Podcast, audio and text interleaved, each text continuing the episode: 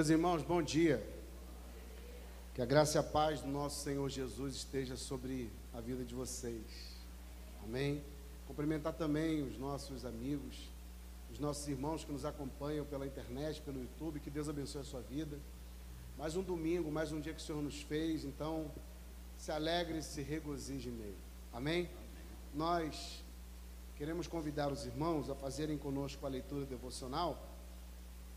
É, nós estamos fazendo a nossa leitura devocional na segunda carta do apóstolo Paulo a Timóteo. Na semana passada nós lemos do versículo 1 até o versículo 13. E hoje nós iremos ler do versículo 14 até o versículo 26. Então, por favor, pegue a sua Bíblia aí em suas mãos e nos acompanhe nessa leitura. Segunda carta do apóstolo Paulo a Timóteo, capítulo 2, versículo 14. Todos acharam? Glória a Deus. Vamos ler então. Diz assim o texto: Lembra-lhes essas coisas, ordenando-lhes diante do Senhor que não tenham contendas de palavras que nada que nada aproveitam, exceto para perverter os ouvintes. Procura apresentar-te a Deus aprovado, como obreiro, de que não tem do que se envergonhar e que maneja bem a palavra da verdade. Evita os falatórios inúteis, porque produzirão maior impiedade. E a palavra desses corrói como um câncer entre os quais estão Himeneu e Fileto. Esses se desviaram da verdade, dizendo que a ressurreição é já passada, e perverteram a fé que tinha alguns. Todavia, o firme fundamento de Deus permanece, tendo este selo. O Senhor conhece os que são seus, e qualquer que profere o nome do Senhor aparta-se da injustiça. Ora, numa grande casa, não há somente vasos de ouro ou de prata, mas há também de pau e de barro, uns para honra, outros, porém, para desonra. De sorte que se alguém se purificar destas coisas, será vaso para honra, santificado, idôneo para o uso do Senhor e preparado para toda boa obra. Foge também dos desejos da juventude segue a justiça, a fé, o amor e a paz com os que, com um coração puro, invocam o Senhor. E rejeita as, que, as questões insensatas e absurdas, sabendo que produzem contendas. E ao servo do Senhor não convém contender, mas sim ser brando para com todos, apto para ensinar, paciente, corrigindo com mansidão os que resistem, na expectativa de que Deus lhes conceda o arrependimento para conheceres plenamente a verdade e que se des desprendam dos laços do diabo, por quem haviam sido presos, para cumprirem a vontade de Deus. Amém? Vamos orar, irmãos? Vamos orar. Esses conselhos que o apóstolo Paulo dá a Timóteo são muito preciosos para a nossa vida também. Então, meditem nesses textos durante a semana, estudem esse texto, e com certeza o Espírito Santo vai os abençoar, vai os fortalecer, para que você seja um obreiro aprovado. E quando eu falo obreiro, não me refiro àqueles que trabalham na igreja, fazendo limpeza, pregando, cuidando, dando assistência aos irmãos da igreja. Quando eu falo de obreiros, eu falo de todos aqueles que foram chamados para testemunhar do Evangelho de Deus. Todos nós somos obreiros de Deus, que trabalhamos na obra de Deus, no projeto de Deus. Então vamos orar, vamos falar com o nosso Deus. Senhor Deus e Pai do nosso Senhor Jesus, nosso Salvador. Ó Deus, diante de Ti nessa manhã, nós queremos nos prostrar em adoração, em reverência pedindo ao Senhor que perdoe os nossos pecados, as nossas falhas, que o Senhor tenha misericórdia de nós e que o Senhor, ó Deus, receba este culto como aroma suave diante do Senhor, que as nossas mãos estejam limpas para prestar um culto agradável a Ti, que o Teu Santo Espírito conduza este culto do início ao fim.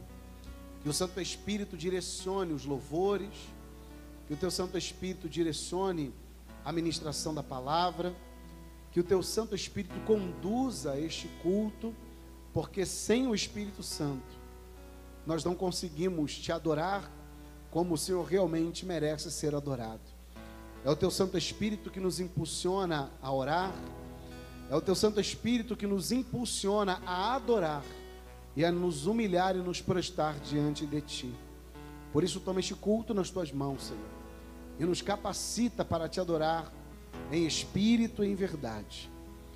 Entregamos ao Senhor também, nesta oração, a vida do pastor Washington, que está lá em Campo Grande, ministrando a Sua palavra, aos irmãos que estão lá reunidos em coinonia, em comunhão, para cultuar ao Senhor.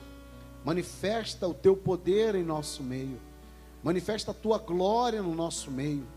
Ó Deus, que haja arrependimento, quebrantamento, que haja conversão no meio da sua igreja. Que a sua igreja seja movida pelo teu espírito a se prostrar diante do Senhor em adoração, em arrependimento. Que a sua igreja seja movida a uma busca incessante, incessante pela sua presença porque é a tua presença que nos mantém de pé. E sem essa presença, nós caímos e perdemos essa batalha. Que a sua igreja seja movida a te adorar, ó Deus. Nos impulsiona, Espírito Santo de Deus, que haja conversão, que haja justificação, regeneração, e que o teu Santo Espírito nos purifique nessa manhã. Ó Deus, como eu sempre peço a Ti, enquanto nós estivermos aqui reunidos, como uma família, como um corpo, a igreja invisível. Enquanto nós estivermos aqui te adorando, cuida da nossa casa, cuida da nossa família, do nosso cônjuge, dos nossos filhos, dos nossos amigos, daqueles que nos rodeiam. Ó Deus, que sejamos instrumentos nas tuas mãos para alcançar essas vidas e que eles sejam abraçados pela tua graça e que eles se rendam aos teus pés aqueles da nossa família que se encontram nos vícios, aqueles que se encontram enfermos, doentes, deprimidos, aqueles que se encontram sem esperança, desesperados, que nós, através do Teu Santo Espírito, possamos ser um bálsamo de consolo, de cura para essas pessoas, para que elas te conheçam, se rendam aos Seus pés e sejam salvas. O oh, Espírito Santo de Deus nos capacita para essa obra porque sozinho nós não conseguimos. Espírito Santo de Deus, sem a tua presença nós não conseguimos fazer absolutamente nada. Então, ó Deus, nos usa para curar os doentes, nos usa para colocar de pé os caídos, nos usa para fortalecer aqueles que estão fracos, nos usa, ó Deus, para restaurar a vida daqueles que estão abatidos e prostrados. Queremos ser instrumento nas tuas mãos para glorificação e exaltação do teu santo e poderoso nome. Ó Deus, se agrada de nós nessa manhã. Recebe a nossa vida diante do Senhor, para a glória e louvor do teu santo e poderoso nome. Fala conosco, Pai. Nos agracia com a sua presença que todas as pessoas que estão aqui possam ser alcançadas pelo Senhor e tocados pela tua presença. Receba cada louvor e cada adoração que será entoada nessa manhã. Para a glória do teu nome, ó Deus. Nós oramos no nome santo do nosso Senhor e Salvador Jesus. Ó Deus, antes de terminar essa oração, eu te peço, alcança os nossos irmãos que nos acompanham pela internet Ó Deus, que eles sejam tocados por cada louvor e cada palavra que for ministrada neste altar, para que eles te conheçam, abracem a cruz, se rendam e sejam salvos. Para a glória do teu nome nós oramos, em nome de Jesus. Amém. E graças a Deus. Vamos aplaudir ao Senhor, igreja. Glória a Deus. Vamos louvar ao nosso Deus. Vamos louvar ao Senhor.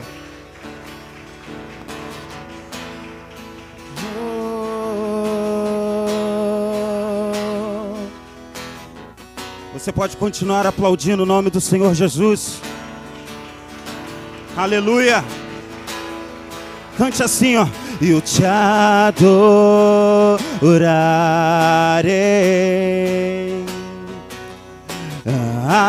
Aleluia, aleluia, te adorarei por tudo que és, e eu te adorarei, eu te adorarei, aleluia. Aleluia, aleluia, te adorarei por tudo que és. Quantos aqui conhecem essa canção? Quantos aqui conhecem essa canção?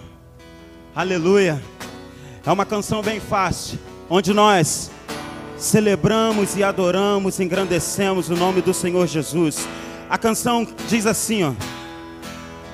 Oh, Senhor, tu és bom. Tua misericórdia dura para sempre.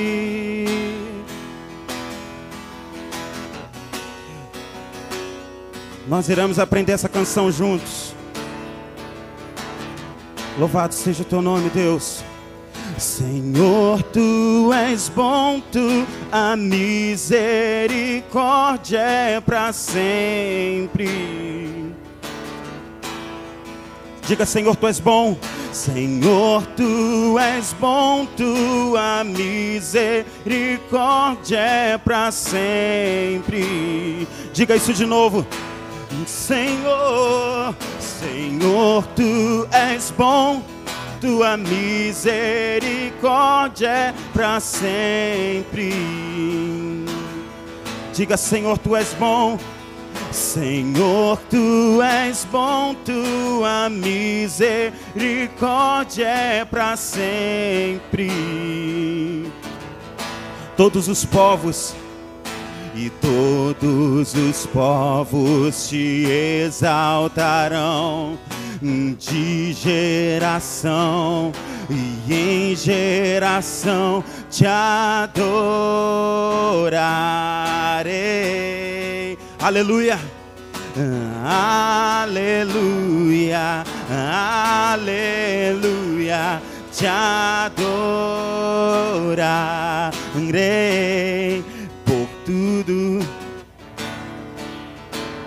Diga, te adorarei, te adorarei e te adorarei.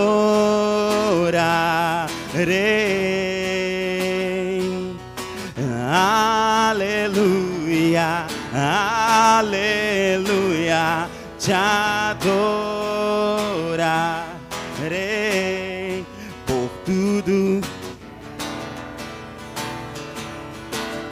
Vamos lá do começo novamente. Senhor, Senhor, tu és bom, tua misericórdia. Com as palmas, vai. Senhor, tu és bom.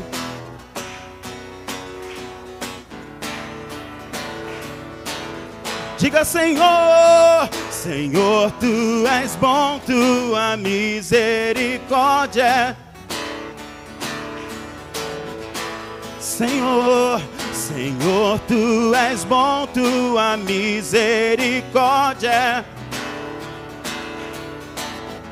Todos os povos, todos os povos te exaltarão.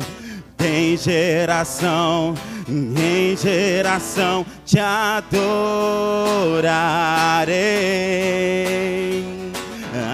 Aleluia, aleluia te adorarei por tudo que é.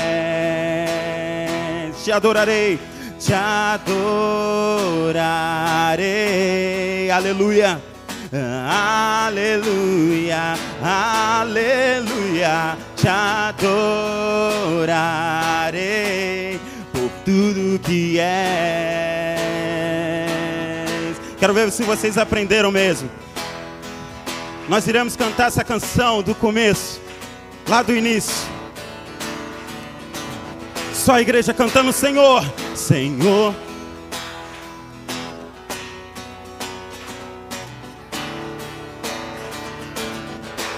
Senhor.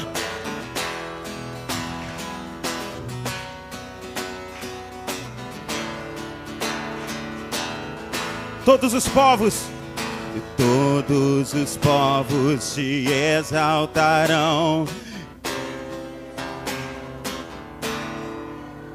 te adorarei.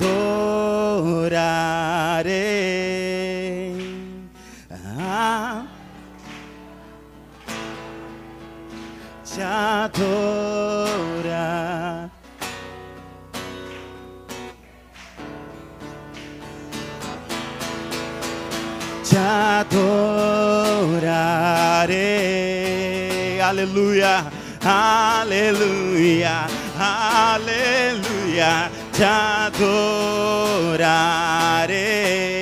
por tudo que és, por tudo que és, por tudo que és. E Deus é bom, Deus é bom. Deus é bom, Ele é, Deus é bom. Te adorarei, cante, cante, te adorarei.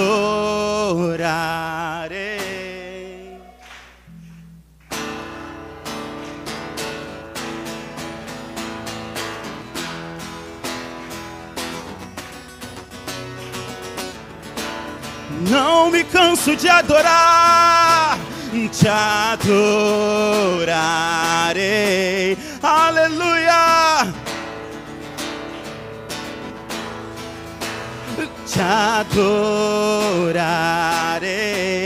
por tudo que és, por tudo que és,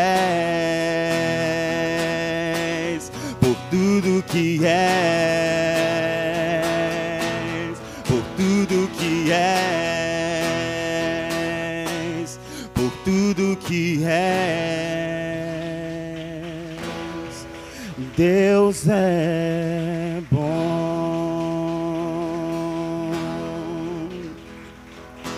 Tua bondade dura para sempre, Jesus. Tua bondade dura para sempre, Deus. Aleluia. Oh, Jesus. Oh, Pai.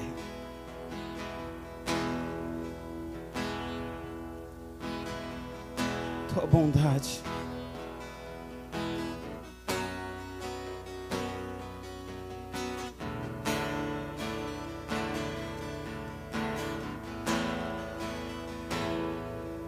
Senhor, tu és bom, tua misericórdia é para sempre. Senhor, tu és bom, Jesus. Senhor, tu és bom, a tua misericórdia é para sempre, Deus. e eu te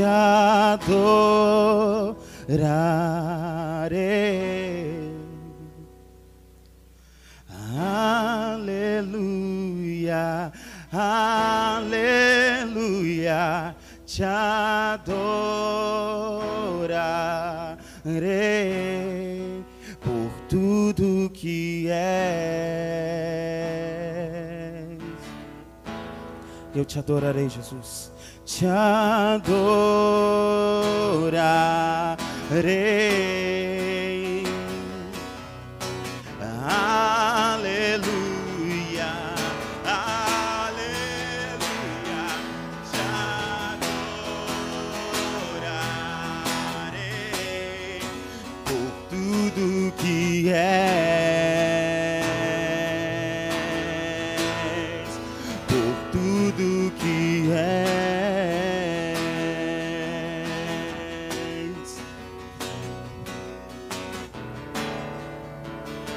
Aplauda o nome do Senhor Jesus.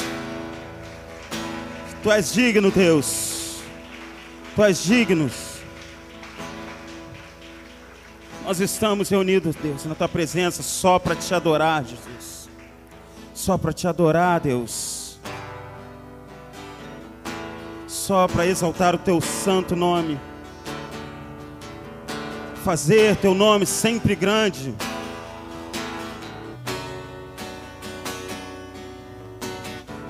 Oh, Jesus. Você pode começar a louvar.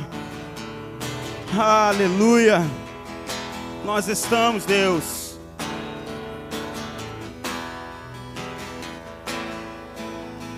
Só para te adorar. Só para te adorar. E fazer teu nome grande. E te dar o louvor que é devido. Estamos nós aqui só para te adorar, só para te adorar e fazer teu nome grande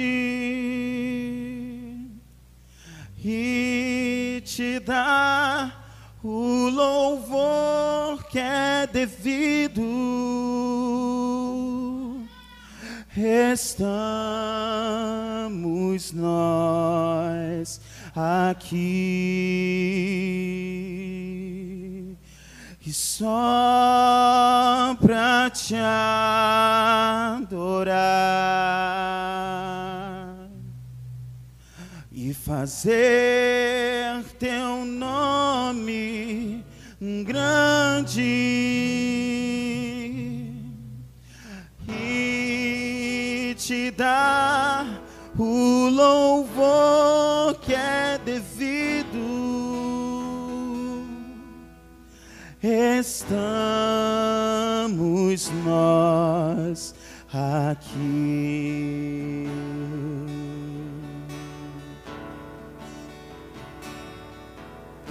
Jesus, em tua presença, reunimos-nos aqui, contemplamos tua face e rendemos-nos a ti. Pois um dia, pois um dia tua morte trouxe vida a todos nós e nos deu completo acesso ao coração do Pai. E o véu que separava já não separa mais. A luz que outrora apagara agora brilha e cada dia brilha mais. Só pra te adorar e fazer teu nome grande e te dar o louvor que é devido. E estamos nós aqui e o véu e o véu que separava já não separa mais. A luz que outrora apagara, agora brilha e cada dia brilha mais. Só pra te adorar e fazer teu nome grande te dar o louvor que é devido. Estamos nós aqui só pra te adorar e fazer seu nome grande e te dar o louvor que é devido. Estamos, Deus, estamos. Estamos nós aqui, Jesus, e estamos nós aqui. Estamos nós, e estamos nós aqui. Estamos nós aqui.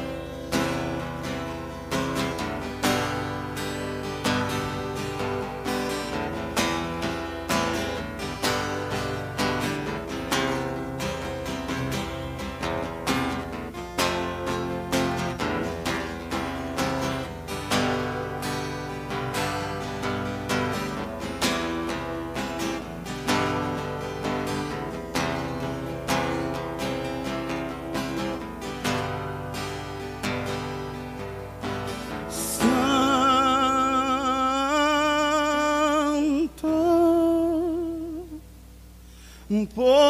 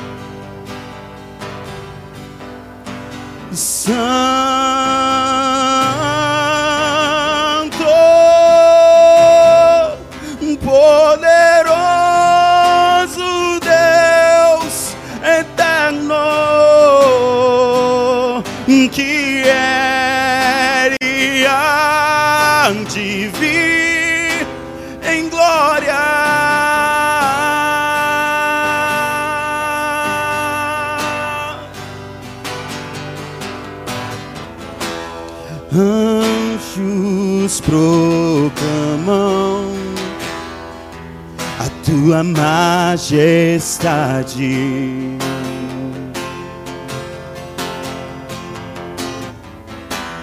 Prostrado aos teus pés, adorando ao Rei.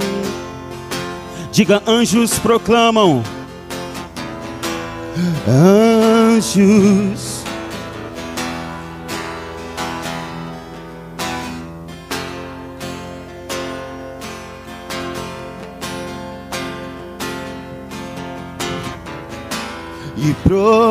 Prostrado aos teus pés, adorando ao Rei.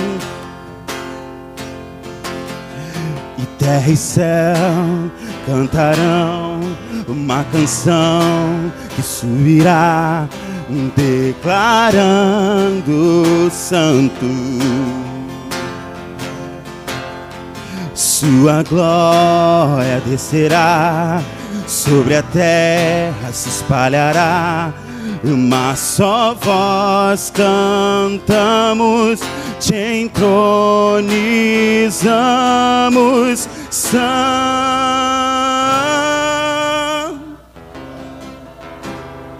e poderoso Deus que é onde vir.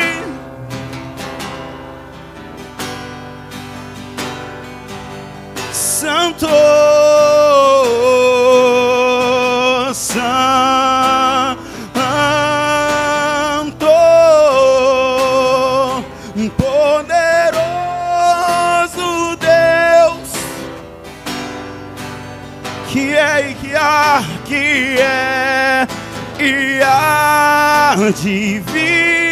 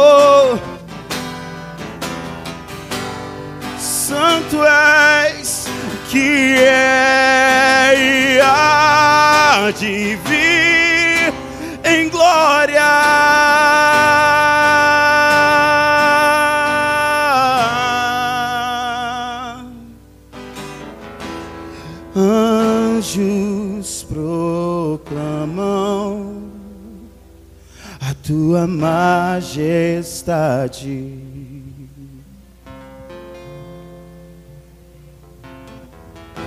E prostrado aos teus pés, adorando ao Rei. Terra e céu cantarão uma canção que subirá, declarando santo. Tua glória descerá sobre a terra, espalhará. Em uma só voz cantamos, te entronizamos, Santo,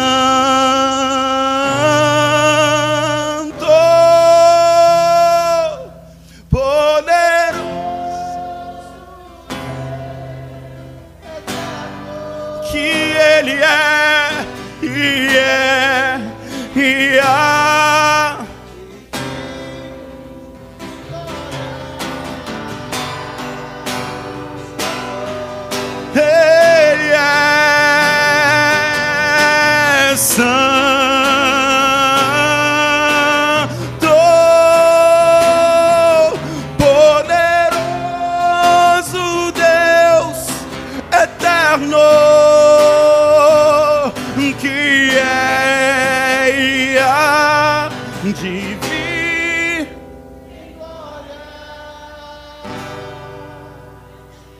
Declarar, podemos declarar nessa manhã, Aleluia,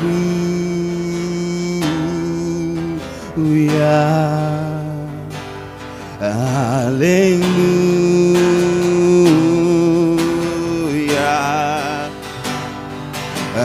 Aleluia.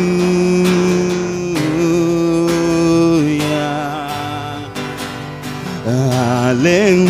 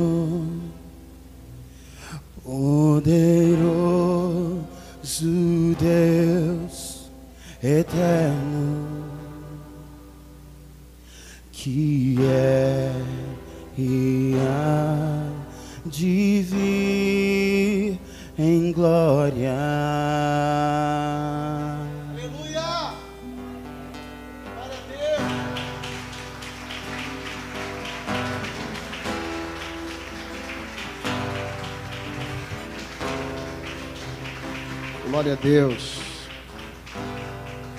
Glória a Deus. Meus irmãos, vamos fazer a exposição da palavra de Deus. Segundo aos Coríntios,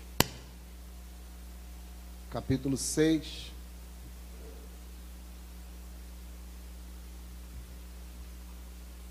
Segundo aos Coríntios capítulo 6, versículo 11.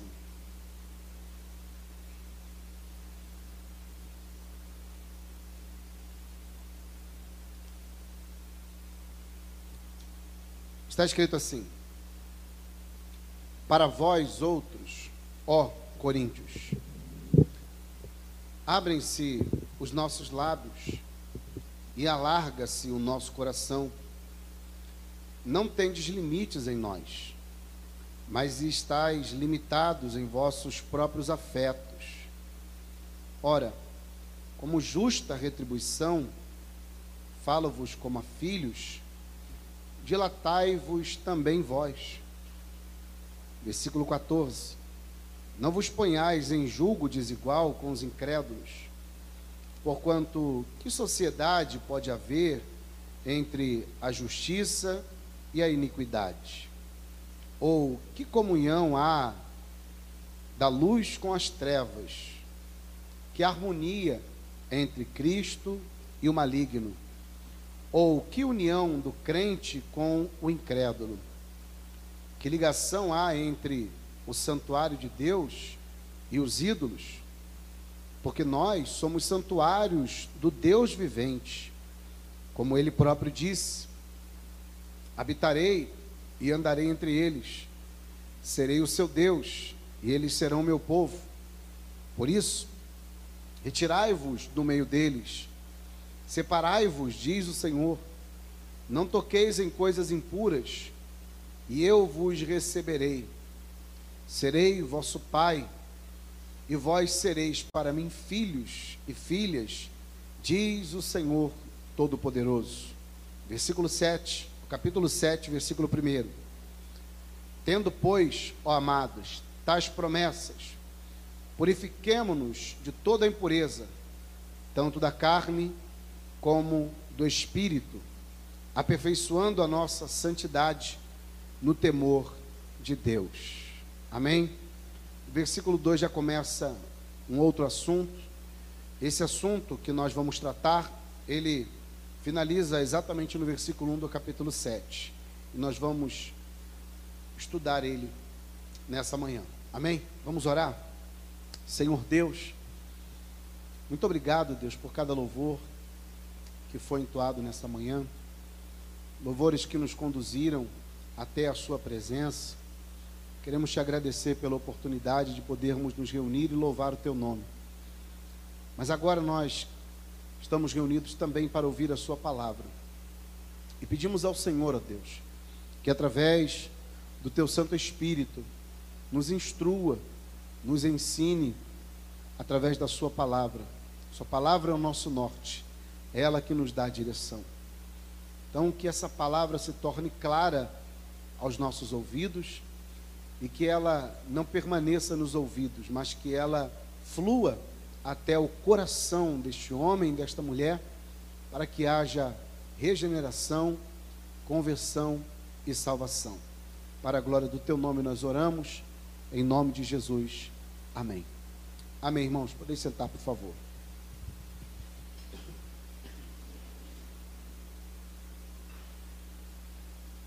Nós já vimos aqui no capítulo 6 logo no seu início, o apóstolo Paulo, ele falando aos cristãos de Corinto, ele faz uma dá um conselho, na verdade, no início do capítulo, e também um alerta. Ele pede para que os corintos, os cristãos de Corinto se reconciliem com Deus, e também os alerta de um juízo vindouro. Ele os alerta de que Cristo uma hora irá voltar.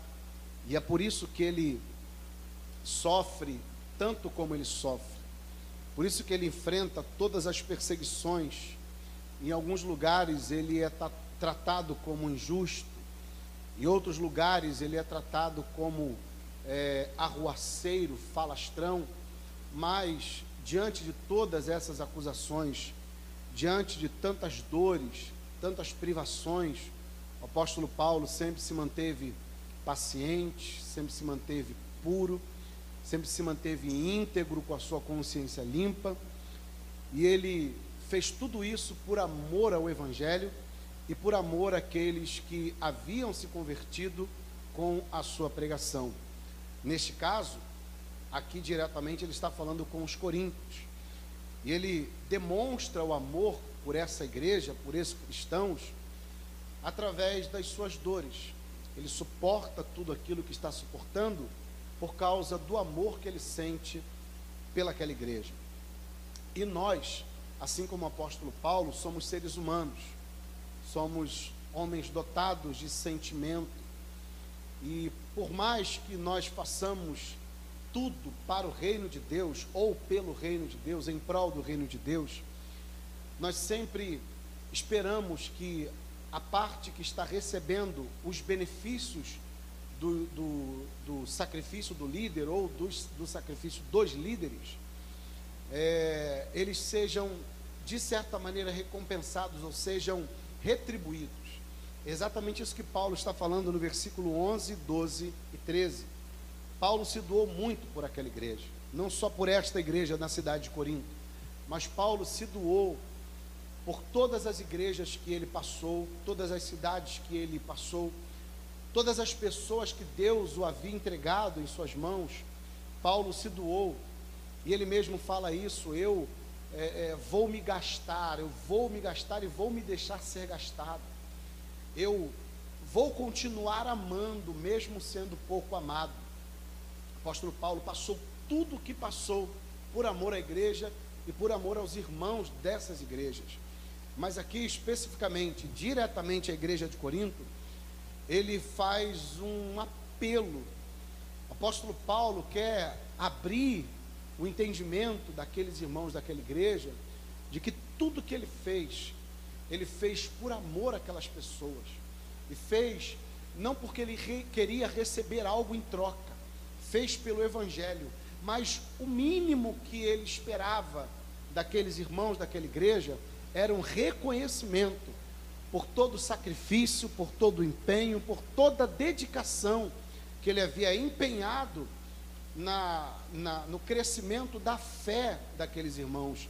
Por isso que ele diz no versículo 11 assim: Para vós outros, ó Corinto, ó Coríntios, abrem-se os nossos lábios, como se ele estivesse dizendo para vocês, nós não nos reservamos de ensinar absolutamente nada. Tudo que nós aprendemos com o Espírito de Deus, tudo que nós aprendemos através das Escrituras, e tudo aquilo que nos foi revelado pelo próprio Senhor Jesus, nós ensinamos para vocês sem reservas. Nós nos esforçamos para ensinar, dia, noite, com lágrimas, debaixo de aflições, debaixo de fome, debaixo de é, é, privação, nós sempre nos empenhamos em ensinar para vocês a sã doutrina.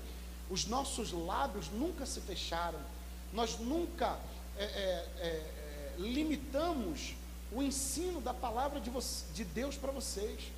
Tudo que tínhamos para ensinar, nós ensinamos. Os nossos lábios se abrem para vocês. E ele ainda diz o seguinte: além dos nossos lábios, além do empenho em ensinar vocês, além do empenho em conduzir vocês por esse caminho, que é o caminho de salvação, não só os nossos lábios se abriram, mas o nosso coração também se alarga. Não há limites em nós para amar vocês. Nosso coração se abriu para vocês de uma maneira tão grande que esse amor se tornou um amor incondicional, como o amor de Cristo pela igreja. Mesmo vocês aceitando os falsos profetas, mesmo vocês aceitando os ensinos dos falsos mestres, mesmo vocês duvidando da minha integridade, mesmo vocês levantando questões loucas contra a minha pessoa, contra a minha sanidade, mesmo vocês se levantando contra o meu ministério, independente de tudo isso, eu continuo chorando, eu continuo amando, eu continuo ensinando vocês. Eu continuo lutando em oração pela vida de vocês. Mesmo vocês não me amando tanto, o nosso coração, não só o de Paulo, mas de todos aqueles que trabalhavam junto com ele, cooperando com ele nessa obra, o nosso coração se alarga. Nós abrimos o nosso coração para vocês sem reservas. Não há limite no nosso sentimento por vocês. Independente do que vocês fazem, nós amamos vocês e vamos continuar amando, porque o amor que nós temos por vocês foi um amor que nós decidimos ter. E eu já disse isso aqui numa pregação anterior, que amar alguém não consiste em sentimento, porque sentimento ele é sazonal, uma hora você sente, outra hora você não sente. Sentimento é uma decisão. Eu decidi amar os cristãos de Corinto, independente dos seus defeitos, independente das suas limitações, das suas debilidades, eu decidi amar vocês. O meu coração, ou o nosso coração, meu dos meus obreiros, estão abertos para amar vocês. Mas o mínimo que nós queremos de vocês é que vocês façam do mesmo modo, que vocês também nos amem como nós amamos vocês.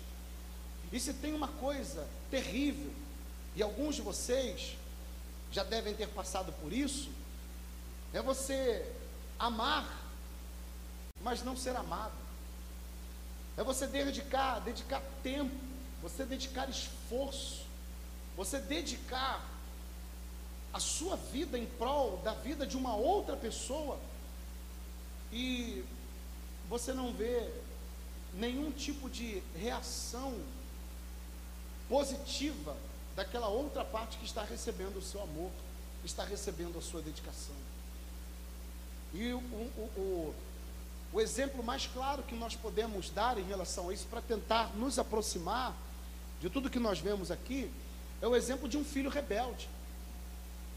O pai educa aquela criança, dá vida para aquela criança, sustenta, carrega no colo, limpa, dá comida, sustenta a vida inteira, carrega no, no colo, passa madrugada, madrugadas, acordado, para cuidar do seu filho. Quando eu falo pai, eu não estou falando do gênero masculino, eu estou falando homem e mulher, os pais se doam, trabalham para dar comida, uma boa escola, educação àquele filho. E quando aquele filho chega a uma idade em que ele acha que é dono do seu próprio nariz, ele acredita que já não deve mais obediência ao pai, ele acredita que não precisa mais dos pais, porque se tem uma coisa que o jovem de hoje tem na sua cabeça, não acredito que seja só de hoje, mas no geral, o jovem chega em uma determinada idade e ele acredita que não precisa mais do seu pai e da sua mãe. E rejeita todo o ensino ou qualquer conselho que venha dos seus pais. Se torna um filho rebelde. E tudo aquilo que o pai e a mãe fez lá no passado não vale de nada.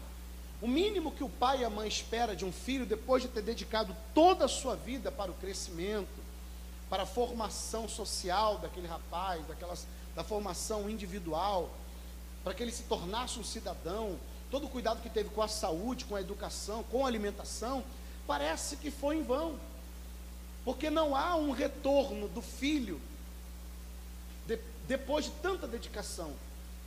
E é exatamente o que está acontecendo. Paulo se dedica, Paulo inaugura a igreja, aquela igreja nasce, de certa forma, ele é o pai espiritual dessa igreja.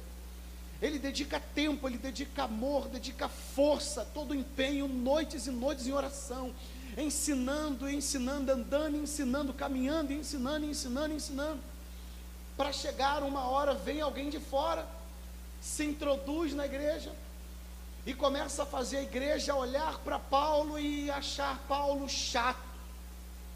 Porque muitas vezes não, não, em uma família é assim que acontece. Quando um amigo entra na vida de um, de um dos filhos, parece que o amigo exerce maior influência sobre a vida desse filho do que o próprio pai, do que a própria mãe. E o filho começa, o seu filho, o nosso filho, acaba dando mais ouvido ao amigo do que ao próprio pai e à própria mãe. E o filho diz: Ah, pai é chato. Ou o amigo do, do filho faz ele acreditar que os pais são chatos, que são retrógrados. E o filho começa a se distanciar do pai por ingratidão. Por ingratidão. A mesma coisa aqui. Paulo cuida da igreja como um pai. Mas chega um determinado momento que algumas pessoas se introduzem naquela igreja e começam a levantar suspeitas sobre o ministério e sobre a índole do apóstolo Paulo. E o apóstolo Paulo diz: mesmo diante de tudo isso, de tantas, de tantas críticas e de, tantas, de tantos questionamentos, eu continuo amando vocês. E nada vai me impedir de amar vocês. Eu, Paulo amava tanto aquela igreja que em uma, em uma de suas viagens ele disse que iria na igreja de Corinto. Ele foi, mas disse que iria uma segunda vez. E na segunda vez ele decidiu não ir, porque a primeira visita não foi boa. Paulo foi muito confrontado e rejeitado, e Paulo disse: Eu não vou aí nessa igreja de novo, porque se eu for aí, vai ser problemático. Porque, como eu sou fundador da igreja, o pai espiritual da igreja, eu sou capaz de repreender todo mundo e mandar fechar essa igreja. Então, por amor a vocês, eu não vou. Porque eu amo vocês, eu não vou. Porque se eu for, eu vou com vara. E eu não quero comparecer com vara. Porque se eu entristecer vocês, quem vai me alegrar? Vocês são a minha alegria. Vocês alegram o meu coração. Se eu for aí entristecer vocês, vocês vão ficar tristes comigo. E quem é que vai me alegrar? E eu quero que a alegria seja multa, por isso que eu não fui ainda aí. Deixa passar um pouquinho, daqui a pouco eu volto aí. Esse era o tamanho do amor de Paulo por essa igreja. E agora ele vai dizer para eles assim, versículo, versículo 12: Não tendes limites em nós, nosso coração se alarga e, e vocês não têm limites em nós, não há reservas no nosso amor por vocês, mas estáis limitados em vossos próprios afetos. Vocês estão limitados nos seus afetos. Vocês deveriam me amar da mesma maneira que eu amo vocês, cuidar de mim da mesma maneira que eu cuido de vocês. Vocês me conhecem, mas vocês estão limitados nos seus afetos. E aí ele diz: ora, como justa retribuição, o mínimo que vocês deveriam fazer, como justa retribuição, falo, falo-vos como a filhos. Eu estou conversando com vocês e escrevendo essa mensagem, como um pai escreve uma mensagem para o filho. Ora, como justa retribuição, falo-vos falo como a filhos, dilatai-vos também vós. Abram seu coração para mim. É um apelo que o apóstolo Paulo faz para aquele irmão, usando todo o seu sentimento. Eu amo vocês de maneira incondicional, mas vocês estão se limitando no amor de vocês. Demonstrem esse amor. Se empenhem em mostrar que vocês amam, porque amar, irmãos, não é só você olhar e, e dizer eu te amo. Eu posso dizer para minha esposa várias vezes e para os meus filhos: eu amo vocês. Mas as atitudes que eu tenho ao longo da minha vida, ao lado deles, não demonstram ou não estão de acordo com aquilo que eu falo. Amar não é pronunciar palavras, é, é uma expressão verbal. Amar é atitude. Eu posso não dizer para minha esposa nenhuma vez durante o nosso casamento, ou para os meus filhos, enquanto eles estiverem sobre a minha custódia, debaixo do meu teto. Eu posso nunca olhar para eles e falar assim, eu te amo. Posso não dizer, mas a, as coisas que eu faço em prol deles, do benefício deles, demonstram um amor que eu tenho por eles. O correto seria as duas coisas juntas: a expressão verbal, eu te amo, e o cuidado na prática. E o que o apóstolo Paulo está pedindo deles é exatamente isso: olha, eu amo tanto vocês, mas vocês fecharam o coração para mim. Dilatai-vos vós também, abram o coração, nos recebam, cuidem de nós, nos amem, demonstrem o seu amor por nós, porque vocês estão limitados nos seus, nos seus afetos. Depois dessa, desse apelo para que os coríntios se é, é, é, dispusessem em, em demonstrar os seus afetos, agora o apóstolo Paulo vai voltar e vai falar sobre um assunto extremamente importante, extremamente importante que vale muito a pena nós perdermos tempo ou ganharmos tempo com esse texto. O versículo 14 ele vai dizer assim: Não vos ponhais em julgo desigual com os incrédulos. Preste atenção no que eu vou falar para você. É, esse texto é muito mal compreendido, muito mal interpretado por muitas pessoas. Porque quando nós lemos não ponhais em julgo desigual, nós imediatamente lembramos é, de pessoas usando esse texto se relacionando diretamente à questão do casamento de um crente com um incrédulo, mas de forma explícita, de forma direta, não é isso que o texto está dizendo. Nós temos que não isolar o texto, nós temos que ler o texto de acordo com o seu contexto. Quem o apóstolo Paulo está chamando de incrédulo nesse, nesse contexto? E por que ele está usando o termo julgo desigual? O termo julgo desigual, ele é um termo que o apóstolo Paulo tirou lá do Antigo Testamento. Quando nós lemos Deuteronômio e é, é, Levítico, que fala das leis, Levítico foi quando eles receberam as leis. Deuteronômio, Moisés repete as leis.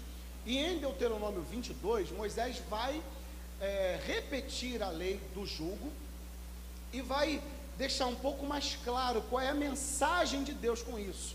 Deuteronômio 22, Moisés reúne o povo e diz assim: Olha, Deus disse o seguinte: quando vocês forem semear, vocês forem plantar, de maneira nenhuma vocês semeiem juntas sementes de espécies diferentes. Em uma vala você faz a vala e ali você põe milho, milho, milho, milho. Se você quiser semear feijão, você cava uma outra vala e semeia feijão, feijão, feijão e feijão. Elas não podem crescer juntas porque pode acontecer uma mistura e essa mistura não é boa. Ela não é boa. Ele também diz: quando você for arar a terra, fazer aquela vala, você sabe que é um jugo, né? Um jugo é aquele instrumento de madeira que é, quem trabalha com agricultura conhece bem. Era colocado no lombo dos, do, dos bois para que eles puxassem um, um, uma máquina e essa máquina com uma lâmina na ponta ia revirando a terra e fazendo é, é, a preparação para que houvesse a semeadura.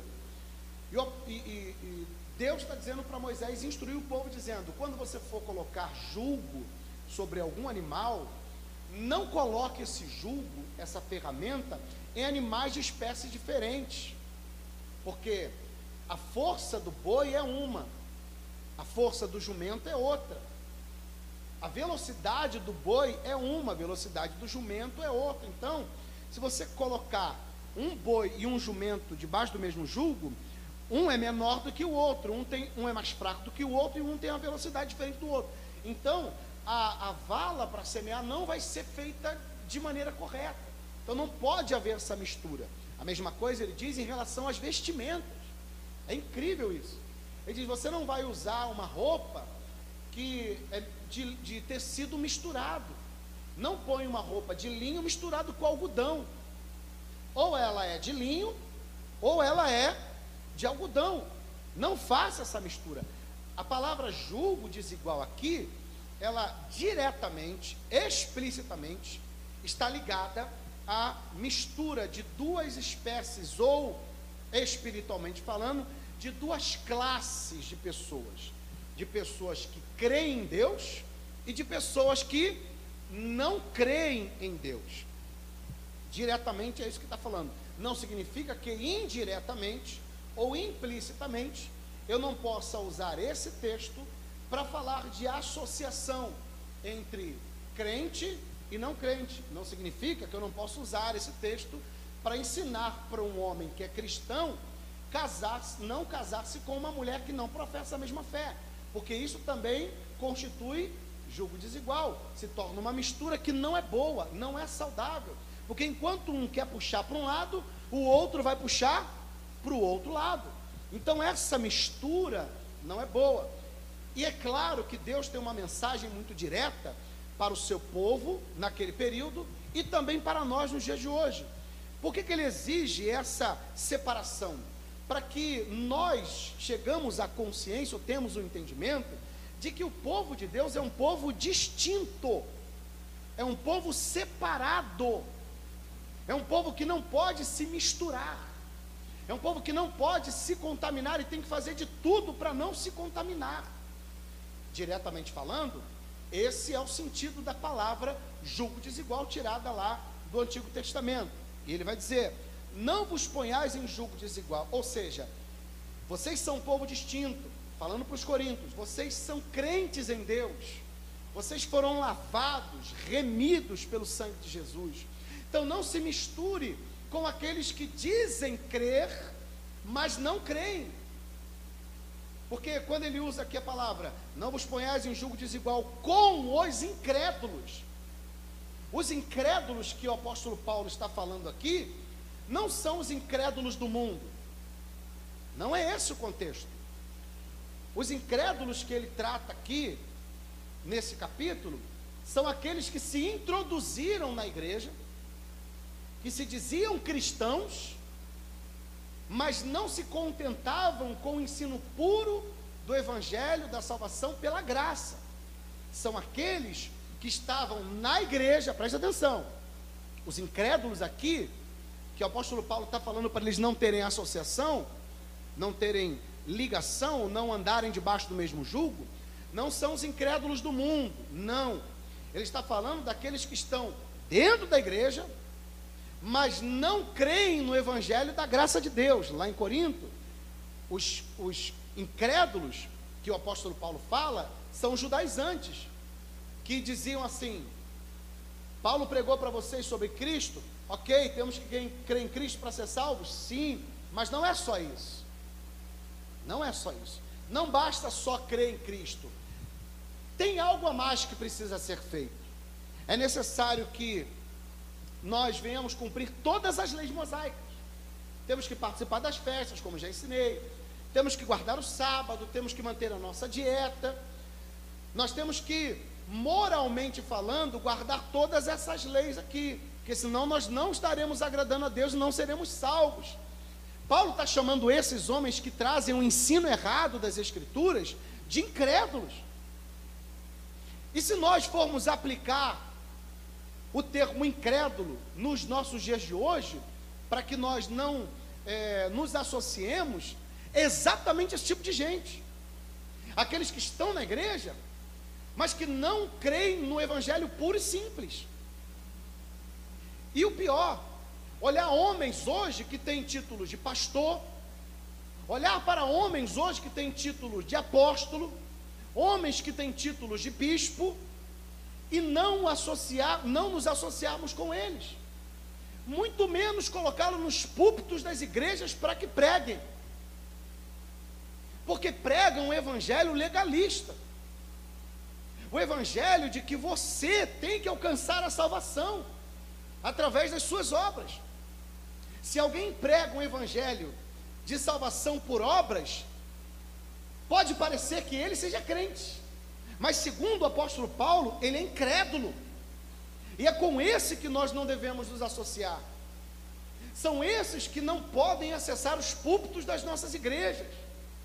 São com esses que nós não podemos ter relação, relações.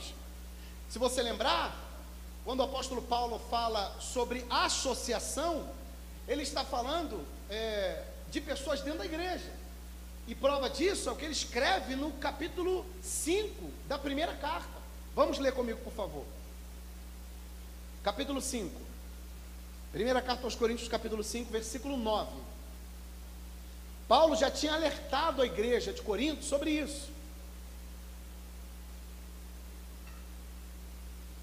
Lembre-se, os incrédulos aqui que o apóstolo Paulo trata de maneira direta respeitando o contexto do texto, são aqueles que estão na igreja, dizem ser cristãos, mas ensinam outro evangelho e vivem um outro evangelho e tentam corromper aqueles que estão no caminho correto. Olha o que ele diz, versículo 9 da primeira carta aos Coríntios, do capítulo 5. Já em carta vos escrevi que não vos associeis com os impuros, Refiro-me com isso não propriamente aos impuros da onde? Deste mundo. Ele não está falando dos impuros desse mundo. Não. Então o julgo que ele fala ali no, no, no, capítulo 7, no capítulo 6, no final, não está ligado aos impuros do mundo, os incrédulos do mundo. Deste modo, é, refiro-me com isto aos refiro-me com isto não propriamente aos impuros deste mundo, ou os avarentos, ou roubadores, ou idólatras, pois neste caso tereis que sair do mundo. Olha como é que fica, como fica claro. Paulo está dizendo: eu não estou falando que vocês têm que deixar de se associar com os impuros lá do mundo, os roubadores, os idólatras. Não é desse que eu estou falando, não. Porque se, se fosse assim, você ia ter que viver uma vida monástica. Você ia ter que ir lá para o deserto, ficar sozinho, não se relacionar com ninguém, ou então tirar você do mundo, ou então tirar você daí. Não é disso que eu estou falando. Pois nesse caso teria que sair do mundo. Mas agora vos escrevo que não vos associeis com alguém que, dizendo-se irmão, for impuro, ou avarento, ou idólatra, ou maldizente, ou beberrão, ou roubador. Com esse tal, nem ainda comais. Com ele, nem comam. Então a direção que o apóstolo Paulo nos dá é exatamente essa. Não se ponham em julgo desigual, ou seja, não estejam debaixo do mesmo julgo que alguém que diz que é crente, mas não é. E que prega, e como é que você define? O crente do não crente. Como é que você vai saber quem é e quem não é? É tão difícil assim?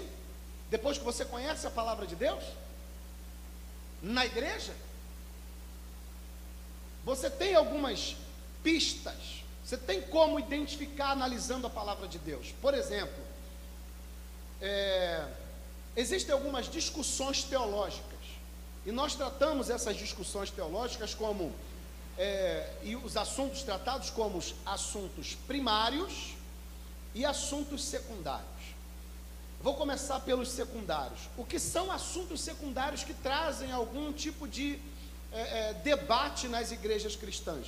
Os assuntos secundários são é, a volta de Cristo. Quando ele volta? Se é depois da tribulação, se é antes da tribulação, se é no meio da tribulação, assunto secundário. Eu não vou deixar de me associar com o irmão ou de ter aliança com esse irmão, porque ele crê que Jesus vai voltar antes e eu creio que Jesus vai voltar depois. Esse é assunto secundário. É, outro assunto secundário. É, deixa eu tentar lembrar aqui de mais um assunto secundário é, o milênio. Alguns pastores acreditam, alguns irmãos acreditam que o milênio de Apocalipse capítulo 20 é um milênio literal. Cristo vai vir à terra, vai reinar durante mil anos na terra. Outros acreditam que o milênio já começou, que é o meu caso. Eu acredito que o milênio já iniciou, da morte até da morte e ressurreição até a volta de Cristo. Eu sou milenista. Outros pastores não acreditam. Então são assuntos secundários que não me impedem de ter um relacionamento de irmão com outra pessoa que entende diferente. Agora, o que são assuntos primários? Esses assuntos primários, eles são inegociáveis. Quais são os assuntos primários? Nós somos salvos pela graça, mediante a fé em Cristo Jesus. Cristo morreu na cruz do Calvário, consumou a obra, morreu, foi sepultado, ressuscitou ao terceiro dia, subiu ao céu e hoje está sentado à destra de Deus. Ponto. Quem é o nosso Deus? Pai, Filho e Espírito Santo. São temas primários.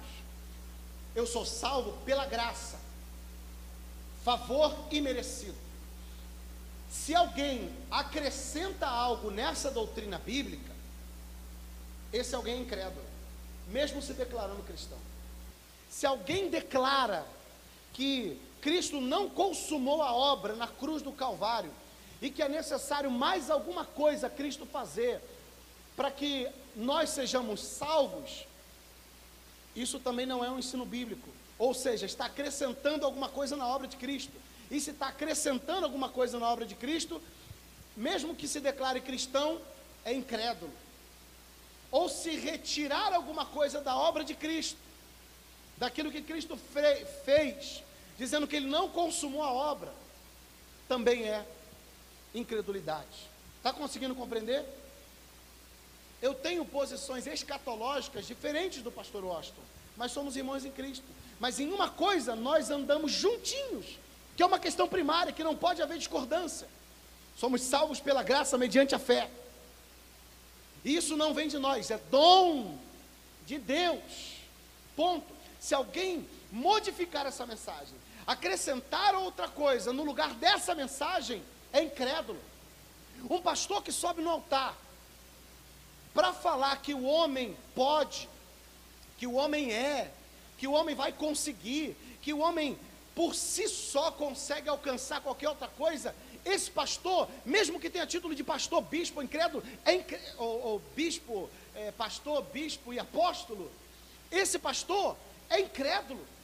Ele não crê na verdadeira mensagem da cruz, porque ele tenta misturar ela com qualquer outra coisa.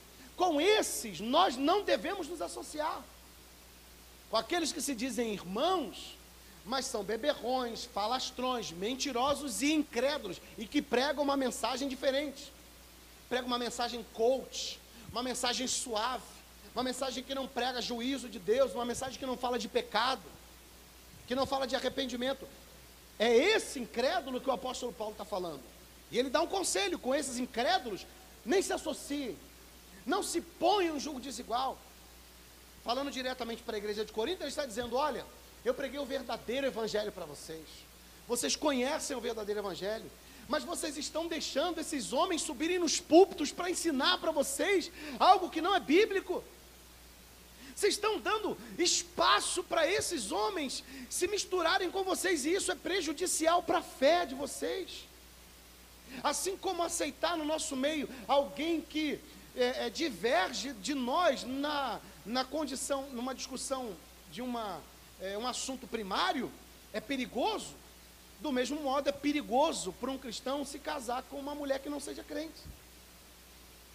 Também é perigoso, por isso que eu falo para você que de maneira direta, o apóstolo Paulo está falando dos falsos mestres, mas de maneira indireta, se estende para um relacionamento de um crente com um não crente, como num casamento, por exemplo, como numa sociedade, em uma empresa, no colégio, no trabalho, porque se eu me associo com ele e se eu permito que ele ganhe espaço na minha vida, aquilo que ele ensina, aquilo que ele acredita ou não acredita, isso pode influenciar na minha vida.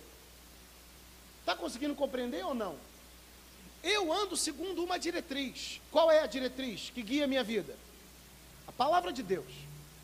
Qual é a diretriz que guia o mundo? As suas vontades, os seus desejos, os prazeres, se eu começo a dar espaço para esses falsos mestres e para o estilo de vida do mundo na minha vida, eu posso ser influenciado. Facilmente eu serei influenciado. E posso começar a minar a minha fé. Posso enfraquecer na fé. Então o apóstolo Paulo está dando um conselho.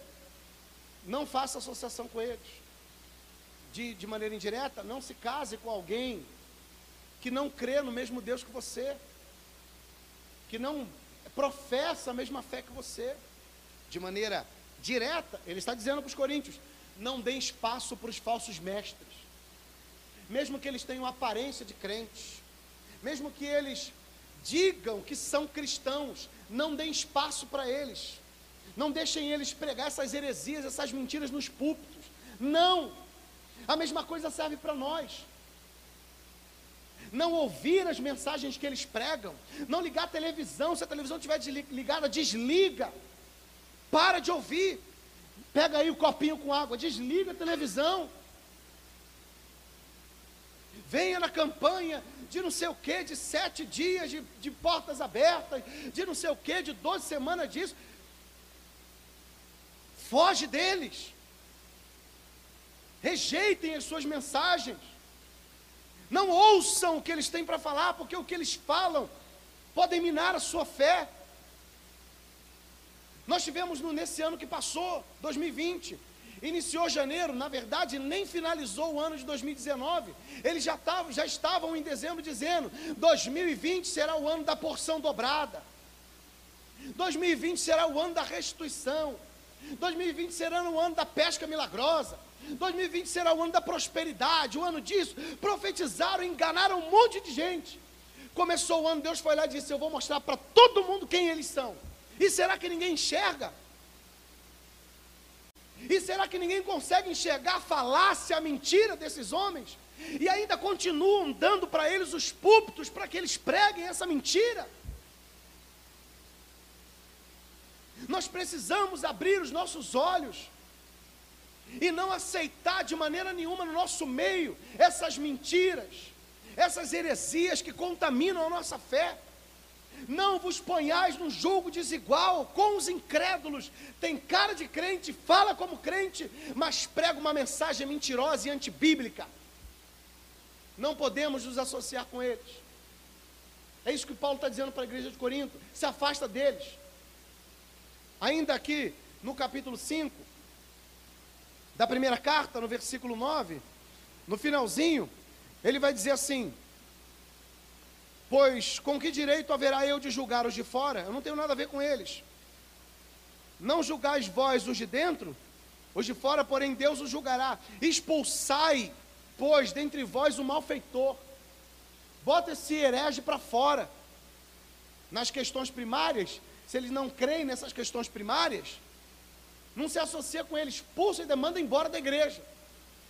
Manda embora. É por isso que em algumas igrejas, todos os membros e todos os obreiros, eles assinam um documento confirmando que eles concordam com a doutrina daquela igreja, com a visão teológica daquela igreja. Eles assinam e dizem: Eu creio nessa doutrina, eu creio no que essa igreja prega, porque é bíblico, então eu assino estou de acordo.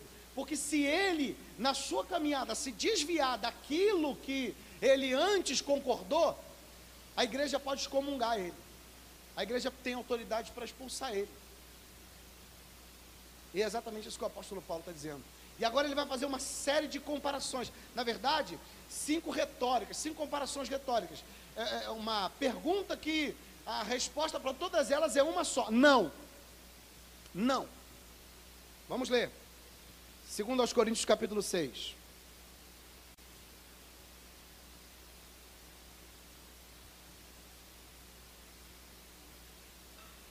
Versículo 14: Não vos ponhais em julgo desigual com os incrédulos. Ele ainda fala um pouco mais sobre esses incrédulos, lá no, no capítulo 11. No capítulo 11, no versículo 13. Deixa eu ler com você antes da gente continuar. Ainda no versículo 1. É, segunda carta aos Coríntios, capítulo 11. Versículo 13, olha o que ele diz. Porque os tais são falsos apóstolos, obreiros fraudulentos. Obreiros fraudulentos aqui não é obreiros ladrões. Fraudulentos é aqueles que corrompem a mensagem, aqueles que deturpam a mensagem. Obreiros fraudulentos, transformando-se em apóstolos de Cristo. E não é de se admirar, porque o próprio Satanás se transforma em anjo de luz. Não é muito, pois, que os seus próprios ministros se transformem em ministros da justiça, e o fim deles será conforme as suas obras. O apóstolo Paulo é direto em dizer: esses daí são incrédulos, sabe por quê? Porque todos eles são ministros do diabo. Porque são obreiros fraudulentos que deturpam a palavra, são filhos do diabo. E o próprio diabo se transforma em anjo de luz para enganar. Se o diabo se transforma em anjo de luz para enganar. Imagina esses caras aí que são ministros deles. Vão ter toda uma aparência de cristão, vão falar que, é, que são cristãos, mas na verdade são ministros do diabo, porque querem corromper a fé verdadeira, querem corromper a igreja. Então, com esses, ó, sai fora, bota para fora, expulsa, não dá lugar para eles pregarem no púlpito. Não faz isso não. Vamos voltar lá. Não vos ponhais em jogo desigual com os incrédulos Porquanto, que sociedade pode haver entre a justiça e a iniquidade? A palavra iniquidade aí, no, no grego, é, significa ilegal. Que sociedade tem aquilo, aquilo que é legal, aquilo que é justo, com aquilo que é ilegal? Qual é a resposta? Nenhuma. Não tem associação nenhuma. O que é justo é justo, Deus é justo. Vocês foram justificados. Esses aí não, esses são ilegais. A mensagem que ele prega é ilegal, a mensagem que ele traz não é verdadeira. Que associação tem? Pode haver entre a justiça e a iniquidade?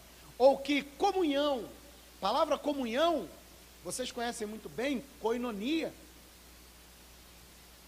é, é, é reciprocidade, amor mútuo. que comunhão, que comunhão há, que, ou que comunhão há entre luz e trevas? Três palavrinhas interessantes aqui: comunhão, coinonia, luz e trevas. Aquele que está na luz tem comunhão com Deus, como diz João. Aquele que está nas trevas não tem comunhão com Deus e muito menos com a luz. Está em trevas. Então não tem comunhão. Aquele que anda na luz enxerga tudo, claramente. E aquele que anda em trevas, ele vai apalpando. Então não tem comunhão entre luz e trevas. Nós somos da luz. Como se o apóstolo Paulo tivesse, vocês foram justificados por Deus. Vocês são crentes legítimos, legais, porque creem na mensagem simples e pura do Evangelho.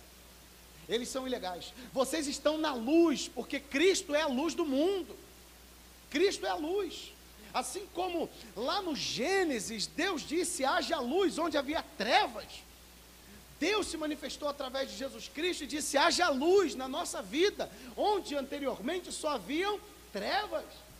Nós somos justiça de Deus, nós somos luz. Eles não, eles são ilegais, eles são trevas e não tem comunhão. Não tem. Vai continuar. Versículo 15. Que harmonia entre Cristo e o maligno. A palavra harmonia aí, ela, ela deriva da palavra grega sinfonia. Quando você lê, quando você ouve a palavra sinfonia, você lembra de quê? Você lembra da orquestra sinfônica inúmeros instrumentos, muitos instrumentos, mas todos em uma só voz tocando a mesma música. Harmonia. Um instrumento acoplado ao outro, tocando todos a mesma nota e aquela música soa bonita. A música que te faz dançar, a música que te traz alegria. Agora imagina, já viu aquele aquele episódio do Chaves? um episódio do Chaves, que eles, é, eles se unem para brincar de, de música, aí eles pegam uma música, aí eu não lembro se é o seu Madruga ou se é o professor Girafales, que vai ser o maestro, e aí eles começam uma bagunça total, não sai nota nenhuma, uma bagunça completa. É isso que o apóstolo Paulo está dizendo para eles: olha, se vocês se misturarem com eles, não vai sair uma música agradável. Não vai ser uma música agradável, vai ser uma misturada terrível e vocês não podem. Ou você dança a música de Deus ou você dança a música do diabo. Nessa sinfonia não pode ter as duas músicas. Enquanto eles estão tocando uma nota, vocês estão tocando outra. Não há harmonia, não há sinfonia, não há comunhão, não tem como. Vocês são de Deus, justificados. Vocês têm luz, e vocês dançam a música de Cristo. A harmonia de vocês é com Cristo. A deles não. A deles é com o diabo, não se associe com eles. Continuando, versículo 15.